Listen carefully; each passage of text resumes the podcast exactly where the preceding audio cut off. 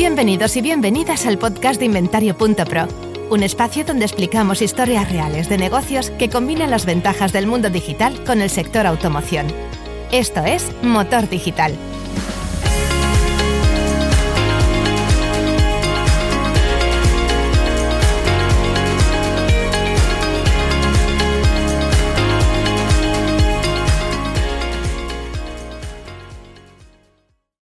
Hola, ¿qué tal? Bienvenidos y bienvenidas a un nuevo episodio del podcast de Inventario.pro.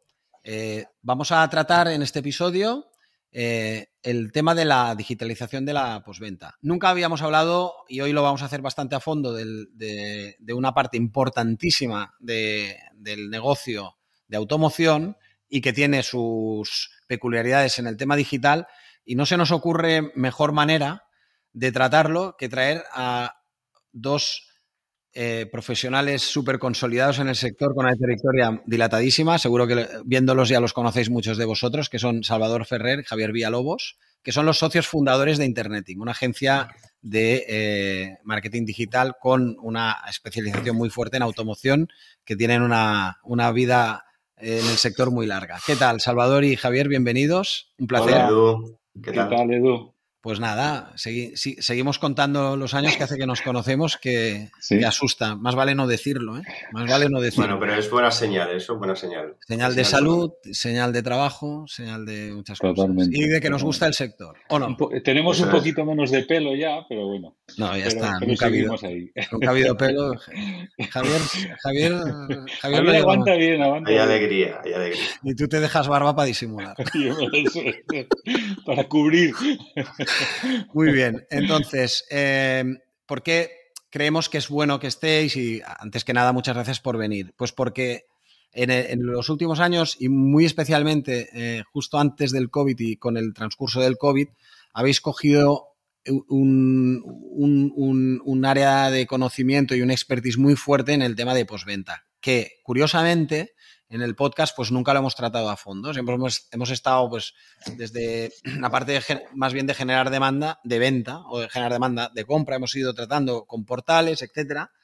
Pero yo creo que es muy bueno que repasemos un poco el estado de la situación en el ámbito de la posventa. Entonces, antes que nada, pasemos a vuestra presentación personal y profesional de toda vuestra trayectoria. El micro es vuestro, Salvador, Javier, vosotros mismos. Muy bien. Bueno, pues empiezo yo, que soy el, creo que soy el más mayor. pues nada, la, trayectoria mía, yo creo que, bueno, aunque tanto Edu como Javi la conoce bien, pues yo empecé en el año 84 eh, en una entidad financiera que en aquel momento se llamaba Finamersa, que era del grupo del grupo del Banco Hispanoamericano. Eh, estuve durante desde el 84 hasta el 2001 en la red, ahí empecé a, toda mi relación, empezó toda mi relación con, lo que es el sector del automóvil, porque el, principal objetivo de, este, de esta financiera era, pues lógicamente, financiar coches. Y a partir de ahí, bueno, ya llegué a Madrid en el año 2001. En el 2001 me metieron en un proyecto que ahí, yo creo que ahí es donde nos conocimos, Edu, que fue el proyecto de supermotor.com, en, supermotor.com estuve eh, durante, durante, desde el 2001 hasta el 2011, que se liquidó la sociedad, porque bueno, vino la crisis del 8, en fin, hubo toda una serie de, circunstancias que todos conocemos, ¿no? Y a partir, bueno, allí es donde empezamos a, meternos, Javier y yo, Javier ya estaba conmigo, estábamos juntos en, supermotor.com, y ahí es donde empezamos a meternos ya en, en la generación de leads de coches, en la generación de leads de créditos e incluso nos empezamos a meter muy a fondo en lo que era todas las conversiones, ¿no? Que ya no era solo generar leads, sino empezamos a hablar de conversiones, estoy hablando del año 2002-2003, o sea, hace 20 años. Sí, sí. Todo esto fue desembocando que en el año 2011 eh, nos metimos en este proyecto Javier y yo, eh, lanzamos Interneting como una, bueno, pues como una pequeña compañía donde lo que estamos haciendo o lo que hacemos eh, o, lo que empezamos haciendo era lo que veníamos haciendo desde Supermotor, que era pues todo lo que era generación de leads, marketing online, eh, bueno, pues todo, todo este mundo de, Internet que nos ha ido derivando hasta la última etapa que fue el, COVID. Es decir, el COVID ha sido un antes y un después, ¿no? Es lo que comentábamos hace un momentito. El COVID ha sido eh, el que nos ha marcado una pauta y nos ha hecho cambiar nuestra estrategia y cambiar nuestro modelo de negocio. Nosotros hasta el 2020 hemos estado perfectamente involucrados en todo lo que era el lead y la gestión del lead, sobre todo como dos conceptos principales. Pero ya a partir del 2020 empezamos a buscar otro tipo de alternativas porque nos damos cuenta de que, de que estos, dos, estos dos estos conceptos, el lead y la gestión del lead, están ya en unas manos eh, excesivamente manidas, ¿no? Quiero decir, ya tenemos que pasar a una fase siguiente y entonces nos metemos a, a todo lo que es la consultoría. Y dentro de la consultoría nos metemos pues en la consultoría digital, con concesionarios y con compraventas, pero precisamente nos metemos más a fondo en proyectos de posventa. Y en proyectos de posventa empezamos a descubrir que hay un, mercado muy interesante, que la, posventa tiene un camino para recorrer muy interesante y bueno, y ahí es donde estamos metidos, que luego ya tendremos ocasión de, iros el, mayor, bueno, pero seguís trabajando, que yo os conocía de todo el tema de generación de leads de la parte de venta, bueno, los financieros y todo. Eso no, no, no, es, no es que no lo hagáis, ahí tenéis ya consolidado una cartera, un negocio. Sí, eso es una parte que está ahí del negocio, pero no es el plato fuerte en este momento nuestro. Eh, nosotros seguimos haciendo consultoría digital, consultoría de gestión de leads, consultoría de concesionarios, pero donde hay, donde tenemos el plato fuerte ahora mismo eh, es la parte de, en la parte de la consultoría de, postventa. Porque ahí es donde de verdad estamos viendo que hay un recorrido y un camino por hacer eh, realmente importante, pero realmente importante. Y bueno, y muchas gracias por invitarnos a este, a, este, a este proyecto. Un placer, un placer. ¿Y tú, Javier, qué tal? Pues yo, eh, bueno, gracias también por invitarme. Ya os he dicho que, os sigo muy, muy de cerca, he escuchado muchos podcasts vuestros, me parece muy, muy interesante y cubrís un nicho que, no existía, motores digitales. Muy interesante. Eh, pues yo empecé a trabajar eh, hace un poquito más de 20 años, en el año 2000, en empresas siempre relacionadas con Internet. De hecho, empecé en una empresa, no sé si os recordáis, que se llamaba lapoliza.com, que era la primera correduría de seguros online que hubo, que yo personalmente creo que era una idea muy acertada, pero que llegó, llegó pronto, como después a demostrar la cantidad de comparadores y corredurías que hubo. De hecho, creo que en el 2011 más o menos fue comprada por Seguro Broker, que era otra correduría. Pues empecé en el 2000 y en el 2003 me incorporé a Besline con Salvador. Ya nos conocíamos porque desde la póliza, bueno, pues teníamos relación y cerrábamos acuerdos y en el 2003 decidí incorporarme a Besline, donde, bueno, hacemos un poco lo que, lo que ha comentado Salvador de la gestión de supermotor y, y un poco aprovechar también los socios que teníamos, que eran los socios potentes, para desarrollar otras líneas de negocio.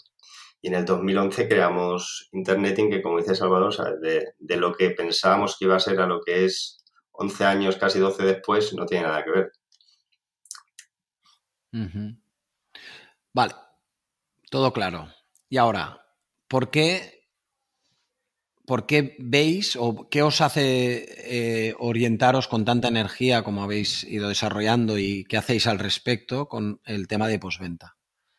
O sea, ¿qué, es, qué, os, eh, os pasa para que Internet coja la fuerza que ha cogido en el tema de postventa? ¿Por qué os ah, pensáis cómo resolver problemas y qué problemas son esos?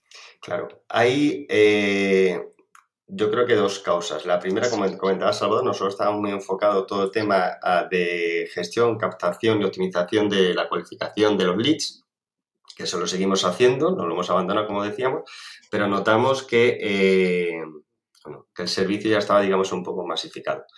Y después, ¿por qué, ¿por qué la posventa? Pues esto es como lo del vendedor de zapatos este que va al desierto, ¿sabes? Que va un vendedor y dice, joder, no voy a vender aquí un zapato, aquí nadie usa zapatos, ¿no? Y otro que dice, me voy a poner las botas porque aquí nadie usa zapatos. Pues lo de la digitalización y la posventa es bastante parecido.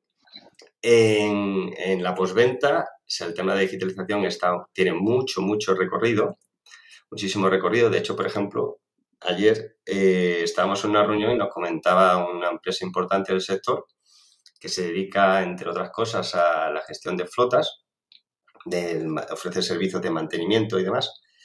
Contaba que ellos a, sus talleres, tienen una red por toda España, les, les envía comunicaciones por WhatsApp, por email, y a pesar de eso, a día de hoy, en el 2023 que estamos casi, tiene que seguir llamándoles por teléfono para decirle, oye, que te enviado una comunicación por WhatsApp, que te enviado una comunicación por email, porque si no, no, hace ni caso. Entonces, eh, nosotros veíamos ahí que teníamos bastante recorrido y aprovechar los conocimientos que hayamos adquirido tanto en el VO y VN, el tema digital, para, aplicarlos en, en la postventa, porque hay temas bastante similares. A mí me gustaría apuntar una cosa además, y, y una razón que yo creo que fue también eh, determinante, ¿no? Eh, la razón que fue, nosotros en el, en el año, cuando empezamos con la posventa, fue justamente después del COVID, bueno, durante el COVID, porque en realidad empezamos a negociar cosas telefónicamente con amigos de, la posventa, que es con los que, con los que hemos ido haciendo cosas posteriormente. Pero justamente nos dimos cuenta de que eh, los dos, dos, últimos años, dos, tres últimos años de, nuestra actividad, el lead, lo que era el lead como concepto, eh, tenía una dispersión impresionante, es decir, y, la sigue teniendo. Nosotros habíamos estado muy metidos en, el último, en la última etapa, yo creo que esto contigo lo hemos hablado en algún momento, en una herramienta de gestión de leads para gestionar leads y nos metimos mucho en eso. Bueno, pues cuando nos sentábamos con muchos, ahí nos reunimos con un montón de grupos, de concesionarios, de compraventas, y empezamos a ver cómo gestionaban los leads. Tú no te puedes imaginar, Edu, las diferencias, bueno, sí que te lo imaginas porque lo conoces, las diferencias de puntos de vista de conceptos, de criterios. Es decir, si en el país. Si en, en este el lado de venta te puedo asegurar que es dos empresas idénticas, o sea, idénticas, mismas marcas, mismo tal, eh, mismo mercado. A y B, la manera de cómo gestionan el lead en A y en B, dices, pues no tiene nada que ver. Y entonces vosotros decís que en postventa pasa lo mismo. Pues no, no, pues venta pasa, lo mismo. Pero no les iba mal a ninguna de las dos. O sea, no, no, no, totalmente no, les iba mal a ninguna de las dos. ¿eh? Totalmente, de acuerdo, totalmente de acuerdo. No, no, cuidado. Y el hecho de que haya esa variedad y esa multipluralidad de criterios, de puntos de vista, es buenísimo, ¿eh? Quiero decir. Sí. Lo que pasa es que determinar acciones, determinar eh, puntos de, de gestión, determinar cosas es muy complicado. Es muy complicado. Y entonces te encuentras con que dices, bueno, nos em-, empezamos a abrir en el, en el como te decía, dentro del el propio COVID, ¿no? Estábamos en COVID, estábamos confinados concretamente. Y telefónicamente empezamos a descubrir eh, alternativas, posibilidades, opciones y empezamos a declinarnos por ahí. Y, ha sido una progresión, ¿no? Tampoco fue de hoy para mañana, pero en una progresión hemos ido metiéndonos, pues eso, en, en, otro tipo de, de, segmentos y nos damos cuenta que ahí hay un mercado amplísimo y unas oportunidades. Y luego una cosa muy importante, y es que tiene la posventa y sobre todo la posventa multimarca, porque nosotros además donde más estamos trabajando es en la posventa multimarca. La, posventa, multimarca todavía tiene, vamos, un recorrido eh, espectacular, ¿eh? pero espectacular. Cuando digo espectacular es que te, llama la atención. También es verdad, bueno, luego hablaremos, ya, te contaré más cosas después. Si, lo tenemos que, dejadme que vaya como, a veces con algunos episodios que es como construyendo así las, partes para acabar hablando del todo. Vosotros el, el, el, eh, cuando hablamos de postventa, las líneas de negocio que comprende cuando vosotros os referís a postventa, por supuesto, incluye toda la parte relativa a lo que es la intervención sobre el vehículo en taller, no. ¿No? Eh, nosotros, nosotros cuando hablamos de postventa se refiere más a lo que es el modelo de taller, a lo que es la gestión me refiero que, que es el, estáis eh, veniendo a solucionar problemas que tienen que ver con los talleres que tienen que atender a gente que les viene al taller para el coche. Exacto. Luego tenemos recambios y accesorios también. No, en recambios no. interiores muy menos, bastante menos. Es principalmente el taller. o sea, Lo, que es, vale, lo que es el, servicio que se le tiene que dar al, coche, eh, ya, sea de un particular o ya sea de un pues de una flota o ya sea de, un, profesional autónomo, lo que sea. Eso es, eso es. Vale, vale. Ok, pues eh, qué problemas resolvéis? O sea, ¿qué, es lo que os habéis encontrado y qué habéis hecho para resolverlo? Bien, bueno, pues nosotros lo primero que, lo primero que nos planteamos, entre, entre, entre, las distintas cosas que hemos eh, hecho y que estamos haciendo, pues es eh, lo más importante de todo es ayudar al, al, taller a mejorar la rentabilidad. Es decir, nosotros entendemos que los talleres necesitan cuatro pilares hoy fundamentales para poder sacar adelante sus negocios, para poder eh, perdurar en el tiempo. ¿De acuerdo? Y esos cuatro pilares, desde nuestro punto de vista, eh, tienen eh, unos matices muy marcados y muy claros. El primero de todos es que tienen que mejorar la rentabilidad. Y la rentabilidad, para mejorar la rentabilidad, obligatoriamente, obligatoriamente hace falta digitalizarse. Es decir, un taller, si no se digitaliza, no puede rentabilizarse mejor, no puede sacar mejor rentabilidad. Un taller que no tenga un buen DMS, un taller que no analice correctamente sus, departamentos y sus actividades, y aunque nosotros no, participamos en la intervención del vehículo, no tenemos ni idea, o sea, a mí me puedes preguntar de un, de un coche de mecánica, no tengo ni idea, ni de chapa, ni de cosas de estas, pero lo que es el proceso, lo que es el proceso que tiene que llevar el, negocio, la empresa, el taller como empresa, fundamental. Entonces, la mejora de rentabilidad pasa por la digitalización.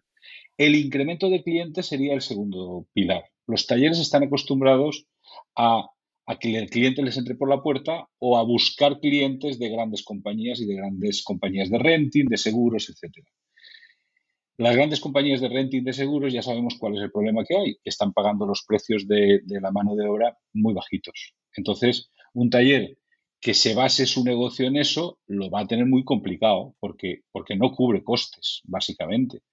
¿De acuerdo? Es, decir, eh, tiene una situación en la que llegar adelante el negocio le resulta muy complicado. No puede pasar de un 10, un 15, un 20% su facturación. Eh, eso es a lo que os referís vosotros cuando hacéis consultoría postventa, os referís a que entráis muy a fondo en la parte económico-financiera de la actividad. Totalmente, eso es. Vale, vale, vale, Luego hay una tercera pata que para nosotros es muy importante, que es el taller se tiene que diferenciar. Se tiene que diferenciar porque si no se diferencia eh, siendo más eficiente, no consigue la retención ni consigue la repetición de los clientes. Es decir, hoy para, cualquier usuario, esto yo lo llevo yendo ya muchos años en el sector, dicen es que llevar un coche al taller es muy desagradable. Es que es verdad, es que tener que llevar el coche al taller para cualquiera de nosotros es una tarea que nos da mucha pereza, que no nos gusta hacerlo, ¿de acuerdo? Un poco pesado. muy pesado. Es un, tema pesado. Es, un tema... Eh, tengo que hacerlo, ¿no? Pastoso, pastoso. Tengo que hay hacerlo. que hacerlo. Hay que hacerlo y se hace, ¿no? Entonces, como no te encuentres con cierta diferenciación y como no veas que son muy eficientes, cualquier problema pequeño lo haces grande como usuario. Entonces, es muy importante cuidar el detalle por parte del taller. Y el cuarto, y el cuarto aspecto es que el taller necesariamente tiene que empezar a meterse en otro tipo de actividades. Si exclusivamente repara, pues eh, lo tiene complicado. ¿Por qué? Pues porque está pasando, se tiene que transformar.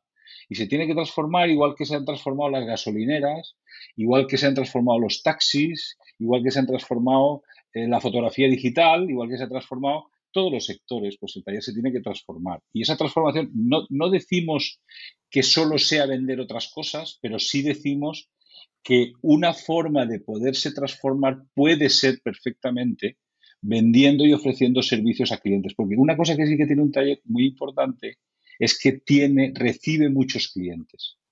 Y esos clientes que recibe, lo que tiene que, que aprender es a trabajarlos. Y bueno, todo este conjunto al final es convertir a un taller en un empresario, que es la clave del modelo. ¿vale? Esa es la clave un poquito del modelo. Repasemos los cuatro pilares. Sí. El primero. Incrementar, mejorar la rentabilidad. Rentabilidad. Mejorar la rentabilidad a golpe de digitalización. O sea, mejorar la rentabilidad a golpe de digitalización. Usando vale. ¿El segundo? El segundo, incrementar los clientes, es decir, buscar clientes, eh, eh, eh, empezar a que tenga en cuenta un taller que tiene que saber buscar y fidelizar clientes. Si no se lo dedica. Que, lo que es gestionar su base de datos, tanto gestionar base de datos interna como externa, o sea, igual que la parte de venta de, vehículos. El tercero, que esto me ha quedado claro, es la, diferenciación, la diferenciación. la competencia. Y el cuarto ya es la diversificación o la, o la eh, generación de, nuevos servicios. nuevos canales de entrada de negocio. nuevos canales de entrada de negocio. Nuevos canales de entrada de negocio. De hecho, ahí tienen, relacionado con lo que decíamos antes, también tiene mucho recorrido con los nuevos modelos de movilidad que existen. O sea, ellos tienen posibilidad de, aprovecharse de, la situación y ofrecer. ¿Vamos a hacer una parte de esto luego? ¿Os parece bien? Hacemos una parte de este tema específico de movilidad. Es muy, muy bonito, muy bonito. vale, esto está, esto está muy bien. Yo, creo que lo he entendido. La parte esta y luego el mercado en España. Eh, pues hablando en plan Juego de Tronos, ¿de, qué estamos hablando? Hay, hay por un lado pues están los talleres de, vinculados a concesionarios oficiales. ¿Cómo, es? ¿Cómo es una, foto, una foto que no la hago yo, la, han hecho nuestros amigos de, Sí, sí, Antes de que Salvador haga la foto, lo curioso del tema es que creo que no hay nadie en España que sepa cuántos talleres hay. No, va, es que esto es lo mismo. No, espera, ¿concesionarios o compraventas? No, claro, es que los compraventas hay. Entonces, pero también el otro día hablaba con, unos compañeros de toda la vida de inmobiliaria y era, es lo mismo. No, es que en inmobiliaria hay. Vale, ok. Mm, más o menos, ¿no? Entonces, eh, haces el, los más o menos son los que te van a poder contratar algo porque los semi los semiprofesionales o los que vuelan bajo radar, pues están debajo del radar, pues ya está, están debajo del radar. Pero en, talleres, por ejemplo, el, para dimensionar, ¿eh? lo digo para tener una idea del, mercado y todo, ¿cómo, ¿cómo se mide esto? Mira, yo, ¿Cómo funciona? En principio, eh, los datos que nosotros manejamos, datos facilitados por, por, amigos conocidos del sector, como Raúl González, que es una persona dedicada al, a la posventa de, plena, de, facto, vamos. Eh, en el mercado hay 39.000 talleres aproximadamente, pero lo curioso de esto es que de los 39.000 talleres, el 43%, 17.000 talleres, tienen entre uno y dos empleados. Es decir, esto es un micromercado, ¿vale? Mm. El, 43%. Y luego de ese, el resto, del, otro 57%, te encuentras con solo un 8% con más de 8, 8 empleados. Solo un 8%. Es decir, 3.200 y pico talleres tienen es un eh, mercado. Más de ocho empleados. Y, luego tienes una banda central muy grande. cuando dices taller, entonces, lo digo porque se debe parecer mucho, deben ser ubicaciones de taller. O sea, deben ser puntos físicos. Puntos físicos. Puntos, físicos. Lo cual quiere decir que si yo tengo tres talleres, sumo tres, pero soy un empresario. Correcto. Vale. Correcto. Pero sumas tres. En cualquier caso, ese dato, el dato de agrupaciones de cuántos, cuántas. o sea, esto está muy, muy eh, atomizado, Mucho. Pero muchísimo. muy atomizado. Muy atomizado. Y, el 8% más de 8. Y por menos de 8, todo el resto. Y luego tienes entre 3 y 4 empleados. Sí. El 28%. Y entre 5 y 7 empleados, el 20%, 19,8%. Vale. Eh, eh, eh, luego, ¿cómo, funciona? Yo voy preguntando, ¿eh? Sí, sí, sí. ¿Cómo funcionan las, las, las marcas sí. que vemos a veces con respecto a este modelo tan fragmentado? ¿Es la marca lo que hace es aportar franquicia, pero el empresario sigue siendo la micropyme porque son empresas muy pequeñas? Claro. ¿O las marcas tienen redes de talleres en propio? ¿Cómo funciona? Generalmente, te cuento, generalmente las redes de talleres eh, siempre están basadas en un modelo de compra de recambios, un modelo de compra de neumáticos, un modelo de compra de lunas. Es decir, siempre están basadas en, el abastecimiento. De acuerdo. Normalmente. De, hecho, las principales redes de talleres son redes, multimarca estamos hablando, Boscar Service es una red basada en, el suministro de Bosch, ¿de acuerdo? De acuerdo. Eh, Eurorepar es una red basada en el suministro del, grupo Stellantis. pero siempre es basándose en el suministro del recambio. Entonces, hay alguna red nueva, luego te contaremos, en la que nosotros estamos participando muy activamente con estos pilares que te acabo de contar, que están haciendo, que ya tiene, de hecho ya tiene casi 80 talleres. Es decir, pero el modelo de red en este momento en el mercado es un modelo de red basado principalmente, te hablo del 99,9% de en, las redes, economía, en economías de escala por el lado de la compra. Grupo de compra. grupo de compra, pero no en una intervención, a ver si lo verbalizo bien, pero no, no en una intervención súper estricta de homogeneizar la operativa eh, con respecto a la recepción de taller. o sea, puedes estar ante la misma marca y un taller parecerte mejor taller que otro en cuanto a operativa de cómo te han gestionado la avería del coche. Ser la misma marca, al menos en, el frontal, ¿no? Los estándares de servicio. Los estándares de, operativa. Ah. Exacto. Existen estándares en algunas de las redes, no voy a decir lo contrario, existen estándares, existen, pero eh, entre la realidad y, la teoría hay una diferencia importante. ¿vale? es decir, sigo razonando, ¿eh? me, imagino, al, no, haber estándares de operativa, cuando tú vienes a digitalizar, no estás digitalizando lo mismo. Eso, es un, es un pifón, o sea, es un lío. Es un lío. Me, voy a ir a, me voy a ir a un dato antes de eso que acabas de decir. Sí, sí, sí. Antes de eso hay un dato que es cuántos talleres tienen un DMS. El DMS en un taller hoy debería de ser, digo debería porque no lo es, debería de ser la, el corazón. O sea, bueno, el sistema, sí, el sistema operativo. O sea, el modelo de gestión. Sí, el, sistema, sí, el, sistema operativo en un ordenador. Vale. Bueno, pues me parece que son un sesenta y tantos por ciento, un setenta por ciento tienen, tienen DMS. Pero cuando luego averiguas de ese DMS, ¿cuántos lo utilizan para algo más que no sea facturar? ¿Vale?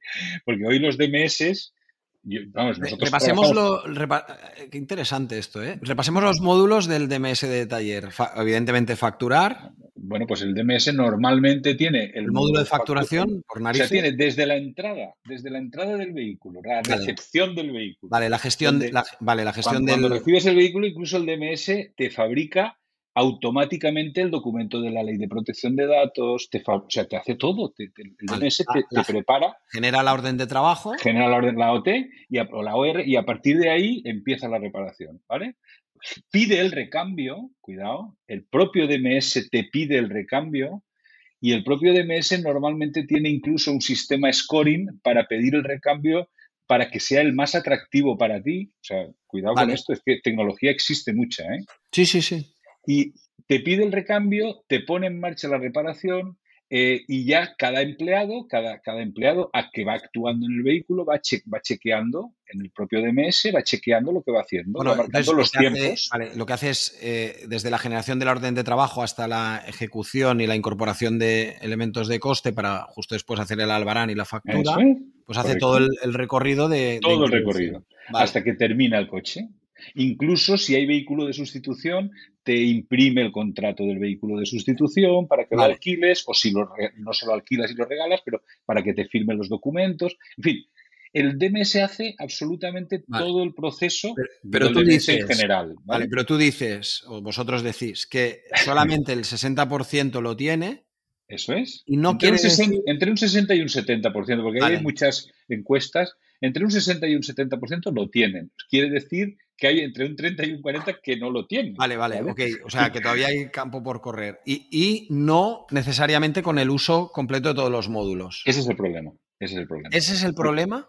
Claro, el problema, bueno, vamos a ver, ese es el problema. No, no, no seguro, seguro, que es un problema si, si... Quiere decir que tú tienes contratado el DMS como taller pero resulta que cuando rascas un poquito y haces unas encuestas que se han publicado, ¿eh? no, te sé decir dónde porque hemos visto muchas de estas, y te dicen, no, es que resulta que de cada 100 eh, usuarios de DMS, de cada 100 empresas que compran el DMS, eh, para facturar lo usan el 80%. Solo hay a lo mejor un 20, entre un 15 y un 20 de los que lo tienen que de verdad le dan un uso amplio. Un uso amplio quiere decir que lo utilizan para todo.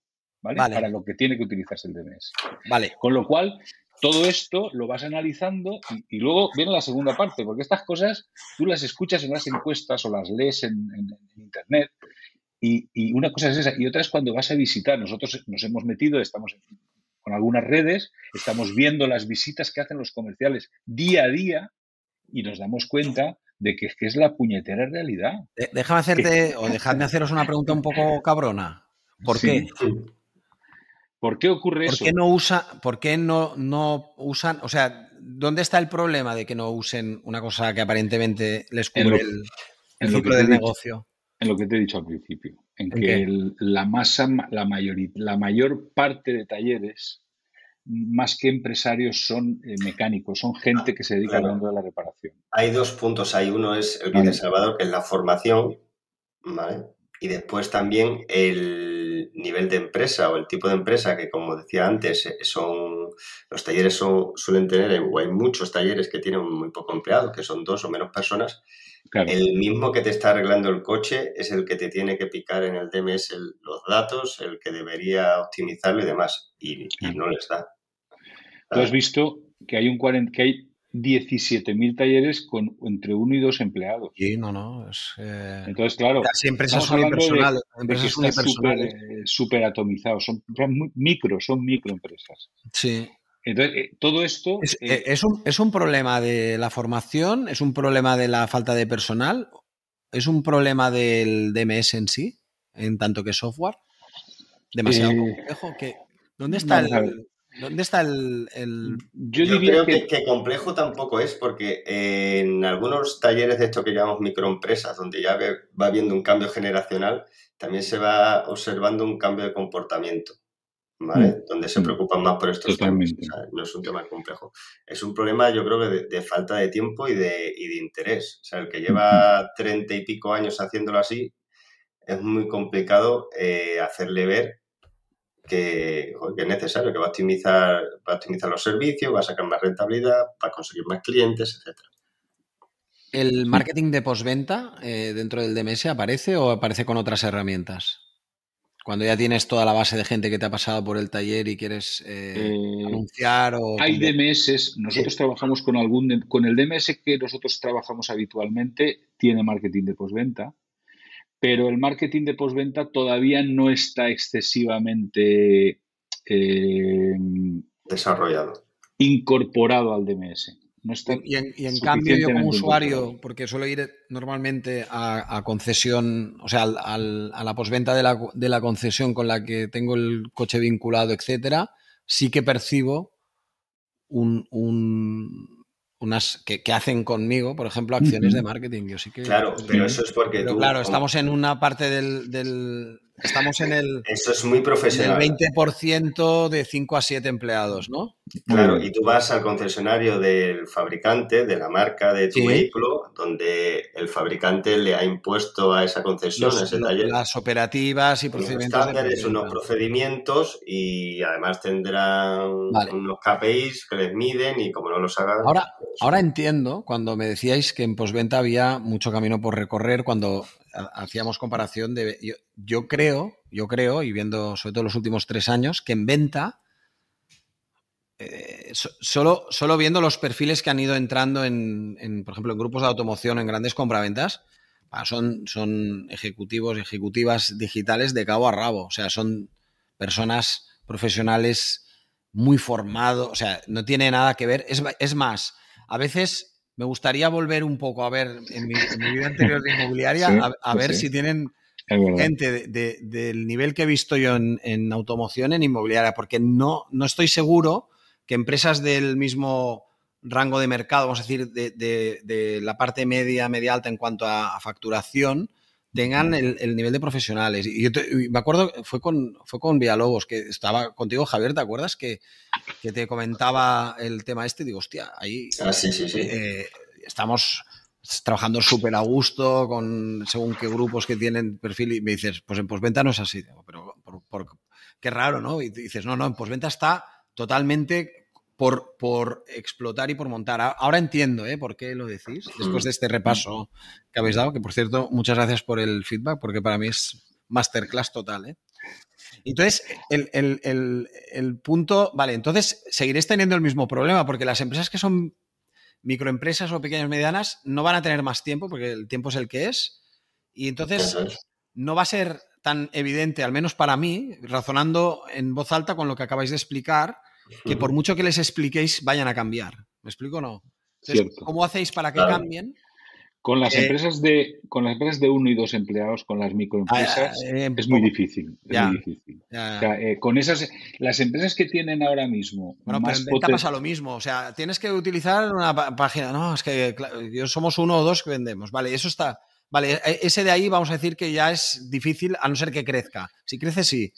Que eso es otra. O sea, si crecen personal porque tira para adelante y tal. Los que son de la banda media, ¿cómo les ayudáis a que vayan a pegar ese, saltido? pues ahí es donde estamos en algunos proyectos donde lo que estamos haciendo precisamente es implementando esto que te hemos contado. Es decir, eh, son proyectos que lo que pretenden al final no es ni más ni menos que demostrarles que pueden conseguir eh, evolucionar sus negocios, que pueden conseguir transformar sus negocios y que pueden conseguir eh, bueno, pues posicionarse hacia unos caminos distintos a los que están en este momento. esto es, lo que cuando explicáis la empresa habláis de, que específicamente de consultoría postventa. Exactamente. De acuerdo. Y, perdonad, ¿eh? Y, el antes y el después de vuestra intervención, ¿tenéis alguna...? Pues, hombre, se va notando ya. Eh, llevamos, como tú sabes, como te he dicho, esto empezó en el COVID, o sea, empezó. Eh, hemos estado bueno, pues trabajando internamente mucho tiempo, bueno, un tiempo, hasta aproximadamente finales del 20, y después empezamos ya con, el, con algún proyecto a lanzarlo en el 21, en el mes de marzo, abril del 21, y empezamos a, a empezar a sacar resultados ahora. O sea, hace estos últimos meses empiezan a salir eh, brotes verdes ya, ¿no? Brotes donde ves claramente que. ¿Tenéis algún caso que digáis que vale la pena explicar, no, sin decir. No exactamente, porque son muy complejos. Y cuando te digo son muy complejos, porque nosotros, más que analizar el caso de un taller concreto, es analizar el caso de una red concreta. Eso de redes, vale. Tenemos un caso de una red concreta, que es una red en la que estamos eh, muy vinculados con ellos. Y bueno, y eso tú los conoces además, es la red DSI Mobility del grupo Delfín, del Delfín Grupo. Esa red está poniéndose en, una posición muy interesante, porque lo que está consiguiendo es, pues eso, ya te digo, tiene ya, eh, me parece son ochenta y tantos talleres que están dentro del proyecto. Vale, pero estos sí que son, por ejemplo, los que tú eh, y Javier estáis mirando de establecer la homogeneización de la operativa. Exacto. Ahí es, donde es, que, si no, no, es que si no es imposible. O sea, hacer esto de forma individual eh, es imposible. Mm. Edu, no se puede. O sea, tiene que hacerse con una red, tiene que hacerse con... marcar el estándar operativo un escenario y, comprobar que se ejecuta. Eso es. Eso y, es, y aún así, eh, Salvador me corregirá, hay, hay muchos talleres que se involucran en, el proyecto no por la parte digital directamente. Eso, digamos, viene derivado porque les interesa más, a lo mejor, el trabajo, las derivaciones que van a recibir u otros beneficios.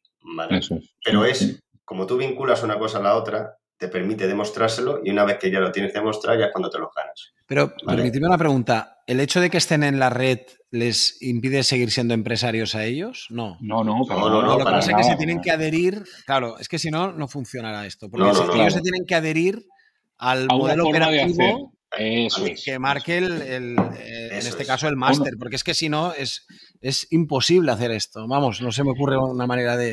Y, se les está acompañando, es decir, a ellos además se les está acompañando en el proceso y se les está haciendo gestión comercial y se les está demostrando que haciendo gestión, pues que te vas a visitar a una empresa de tu barrio, de tu zona, y en esa empresa eres capaz de eh, conseguirle clientes a través de los empleados que tiene la empresa, a través de la flota que tiene la empresa. Es decir, estás, les estás demostrando y les estás acompañando para que aprendan y para que sean ellos lo que sepan hacerlo. Porque al final aquí, esto no es, esto es lo de los peces, el famoso, el, famoso tema este de los peces. No hay que, no hay que dar el pescado, hay que enseñar a, que pesquen, ¿no? Pues es lo mismo.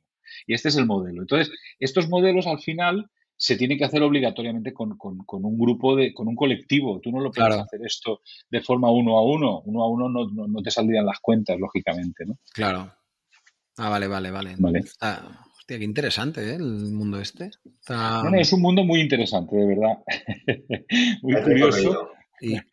Y, bueno, y bueno, todo esto, todo esto eh, nos, nos, ha ido haciendo pues meternos en cosas como, por ejemplo, un proyecto donde se, puede llegar a calcular el precio del mantenimiento de un coche de ocasión para conseguir que cuando financies tu coche lleve incluido el mantenimiento y le mandas luego derivaciones a los talleres con los que tienes acuerdos. Mm. ¿Vale? solamente, solamente con, la matrícula y los, los kilómetros del vehículo. Esto es. Entonces, lo que consigues, por ejemplo, es que un, un, coste incierto y, y, totalmente variable, como es el mantenimiento de un coche usado, ¿no? se lo puedes eh, pues dar fijo, dar una cuota fija al, comprador del coche, que incluso si le interesa lo puede incorporar a la financiación si financia la compra y lo diluye en las cuotas del préstamo. Está muy bien. Y, para, bueno, y para el vendedor, pues también le da más facilidades porque, bueno, aparte de conseguir más importe de financiación con las comisiones que eso supone, pues también le facilita la venta, ¿no? Porque le, está, le estás dando el vehículo con el mantenimiento incluido. Muy, es muy interesante esto. ¿eh? Empiezas a unir una, la parte de la venta con la parte de la postventa. Porque ellos detectan oportunidades de venta, claro, si están ahí manejando el coche. Vamos a ver, eh, los talleres, si, si un, un taller, eh, Edu, hace las cosas como hay que hacerlas, sabe, que, sabe que hay un comprador de coche. Claro, hombre, cuando llega un coche que está hecho unos zorros, eh, es el primero que le puede decir, oye, tío, ¿por qué no te planteas ya el cambio del coche? Incluso le dice, mira, vente conmigo aquí al ordenador, te voy a enseñar coches que tengo para venderte, por ejemplo. Y bueno, y luego el tema de los Ese es el cuarto pilar, ¿eh? Ese es el cuarto pilar, tío, que me lo he aprendido. y luego, lo que tú has La diversificación. muy importante. Y esto en, la red con la que estamos eh, con, con DSI se está trabajando muy bien además, que es la movilidad, la plataforma de movilidad. Vamos, vamos. Y la plataforma de movilidad es algo tan sencillo y tan concreto y tan fácil como decirle a un taller, mira, tú tienes tres coches de sustitución o cuatro coches de sustitución, ¿vale? Esos coches de sustitución, normalmente el taller o los tiene comprados o los tiene por renting, ¿de acuerdo? Entonces tú le dices, mira, vamos a ponerte una tecnología que es la misma tecnología que se utiliza para el car sharing, la misma, y vas a poder esos coches, además de poder cobrar para cuando se lo entregas a un cliente de alquiler, además los vas a poder entregar sin necesidad de cobro, pero vas a poder eh, gestionar esos vehículos y rentabilizar esos vehículos, cosas que hoy normalmente no están haciendo. En esa plataforma le metes eh, alguna moto eléctrica en alquiler, también con la tecnología de car sharing. En esa plataforma le das la opción de que le ofrezca al cliente el renting de un vehículo. Y lo haces broker de renting. Y en esa plataforma le das la opción de que además pueda vender un coche de ocasión. Con lo cual le estás dando, y este, es, este sería el punto cuatro, el pilar cuarto, le estás abriendo, le estás abriendo un horizonte que hoy no lo tiene y le estás montando el horizonte que necesita para el cliente que tiene delante, porque él sí que sabe ese cliente la necesidad que tiene. Él sí que la sabe. Y entonces lo que estás haciendo es darle oportunidades de que rentabilice mejor a su cliente, de que a ese cliente no lo tenga simplemente en la base de datos de facturación, sino que además sea activo con ese cliente y le diga, oye, si quieres cambiar el coche, si quieres comprar un coche para tu hijo, si quieres cambiar el coche de tu mujer, porque, bueno, pues todas esas oportunidades que las, que las perciba y que las utilice. Y que empiece a hacerse empresario gestionando a sus clientes, que es un poco la clave de todo este modelo. Bueno, muy bien. Muy bien, muy bien. Esa es la idea. ¿Qué es el evento Avanza Motor? Pues el evento Avanza Motor es un evento que, que nace en, en, el 20, se nos ocurre en el 20, también relacionado con todo este movimiento que hacemos hacia la postventa y es un evento profesional. Tú sabes que nosotros durante muchos años organizamos el, mítico foro, VO, el mítico Foro VO, buenísimo. Foro VO, que después le añadimos la coletilla de Foro, VO, y postventa, no me acuerdo. sí, pero luego ya pasa a ser Avanza Motor, ¿no? Cuando lo rebautizáis. Entonces lo creamos en el 21, aprovechando, digamos, toda la ola esta que había de teletrabajo, videoconferencias y tal, lo organizamos de forma online, empieza en el 21 y es solo profesional. ¿Vale? ¿Y vais, a... seguir con Avanzamotor o qué? Sí, hemos hecho ya cinco mm. sesiones eh, y el año que viene esperamos empezar a hacer ya la primera presencial. Muy bien. Ya para, cambiar. Pero bueno, ya en la, última sesión fueron cerca de 600 inscritos, 600 personas inscritas y hemos, hemos bueno, pues van los principales actores del mercado. Hemos conseguido unir, que es todo un hito, a las asociaciones del sector, o sea, Conepa, Cetra, Fakenauto, Fakenauto y Gambán. Y, bueno, la verdad que estamos, un proyecto que estamos muy ilusionados con él. Muy bien. Es muy interesante ¿eh? lo que habéis explicado, pero mucho. ¿eh? Esto está. Me alegro. Esto está... Nos hemos reinventado, como puedes comprobar. Pero, pero, de la, pero, de la, buena, ya, pero de la buena manera, porque esto que habéis explicado es, eh, vamos, a nivel de proyecto es precioso. Está muy bien. chulo. Muy bien, muy bien. ¿De qué os gustaría que hablásemos en más temas del podcast? ¿Tenéis alguna preferencia? Bueno, hombre, hay un tema que también hemos trabajado que no me gustaría dejar, que, dejar de, comentarlo. Me parece muy interesante. Y es el tema de, es el tema de los coches siniestrados. Hemos participado también en un proyecto para la compra de coches siniestrados. Eh, los coches siniestrados es un mercado que está cada vez más, más al alza y bueno, y ahí estamos, estamos, se están empezando a conseguir algunas cositas interesantes. Y bueno, y es un mercado que los, los propios talleres muchos utilizan eh, coches siniestrados para cubrir horas y luego venderlos. Eso ya lo hacen algunos talleres. Es decir, compran un coche siniestrado, lo reparan y lo, y lo, y lo venden. Bueno, pues ahí se empieza a generar un mercado curioso y más ahora con la, con la necesidad de coche de ocasión que hay, ¿no? que hay cada vez bueno, cada vez no, el mercado de coches de ocasión está pues ahora mismo. Como ahora se vende más caro, pues tienes más atractivo en, invertir. Bueno, pues ahí también estamos haciendo algunas cositas. Como puedes ver, hemos ido haciendo, pues eso, buscando nichos y buscando eh, oportunidades, pues eso, para, para sacar adelante el, negocio. Sí, no, pero muy bien. Sacar adelante el negocio. Oye, que, que, que, de verdad que, que esto, aparte de que es un mercado grande, o sea, en tamaño y tal, esto está muy mm. bien lo que habéis explicado. Está muy bonito, ¿eh? Felicidades. ¿Y tú, Javier, algún tema o qué? Pues eh, a mí me gustaría, o sea, se me ocurren cosas así, no muy relacionadas, pero por ejemplo, eh, bueno, hacer hincapié en temas de postventa, ¿vale? Como lo que hemos hablado, movilidad relacionada con postventa y temas de. luego que después de lo que habéis explicado, te digo yo que, que van a ser ramificaciones seguro. Claro. Después también eh, me parece muy interesante, es complicado, pero sacar la bola de cristal del sector. ¿Sabes? Cómo, o sea, de la tendencia esta de la gente joven ahora mismo, o sea, con 18 años nosotros queríamos tener coche, ¿no? Sí, sí. Y ahora lo que quieren es el iPhone 23, el MacBook no sé cuánto y gastarse el dinero en viajar y, y tener carne de conducir. Exacto, y tener carne de conducir para utilizar el car sharing que, comentábamos antes. Pero eso va a cambiar el mercado de, forma, de forma importante, tanto la venta como la postventa. Eh, pues profundizar un poco sobre, sobre este tema. Muy bien, me parece perfecto.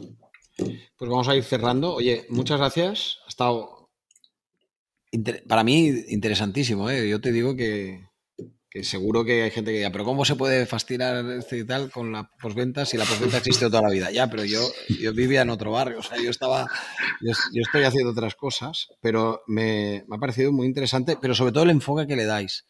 Lo de, lo de la diversificación esta de cómo conoces al cliente, tener ahí a tiro herramientas para que él pueda consumir otras cosas que le puedes proponer, está súper bonito, súper mm. bonito. Felicidades, muy bien, muy bien. No, hombre, muchas gracias a ti, Edu. Muchas gracias por darnos esta, ventana. A quien, le, a quien le interese este episodio, pues perfecto, porque así habrá disfrutado, cada, cada oyente habrá disfrutado, pero de momento yo me lo he pasado muy bien y me ha gustado mucho. Y más, siempre es un placer hablar con vosotros. Pues muchas gracias por participar en el podcast. A ti por Y por aportar todo lo que habéis dicho, cifras, planteamiento, filosofía de, de trabajo. Eh, Salvador y, Javier seguís tan en forma como siempre. Muchas gracias a ti. En fire total. Y muchas gracias a los que nos seguís, a las que nos seguís, por eh, tantos feedbacks que nos dais del podcast. Yo creo que em, salir cada 14 días, cada dos semanas, eh, pues tiene su, contrapeso en, en, esto, pero realmente tengo que reconocer que es eh, muy gratificante ir por ahí que te vayan diciendo que esto es interesante y que hay que seguir. O sea que por parte nuestra, mientras haya temas y el cuerpo aguante, para adelante. Está muy bien. Y agradeceros a los dos la participación y esperamos, a lo mejor, quién sabe, a lo mejor sale otro día otro episodio y tenemos que hablar de otro tema, porque cosas que habéis dicho estoy seguro que se tienen que hacer un cierto seguimiento ¿no? en el tiempo, a ver qué tal os ha ido. Y muchas gracias a vosotros, a Interneting, los socios fundadores, a Salvador Ferrija y Salvador Ferrer, Javier Villalobos, por haber participado. Muchas gracias, Edu, y enhorabuena, ¿eh? enhorabuena por, este, por esta ventana tan chula que habéis creado. Muy bien. Pues a todos y a todas los que nos seguís, gracias y hasta otro episodio del podcast de Inventario.pro. Inventario.pro es una plataforma de servicios digitales específicos para profesionales de la automoción. Te ofrecemos el mejor hub de anuncios para la multipublicación de tu stock nuestros bots para que ahorres tiempo o generes más negocio usando automatizaciones. Además, somos especialistas en crear webs de motor muy fiables y de primera calidad. Si eres un profesional de la automoción, te esperamos. Visita inventario.pro para más información.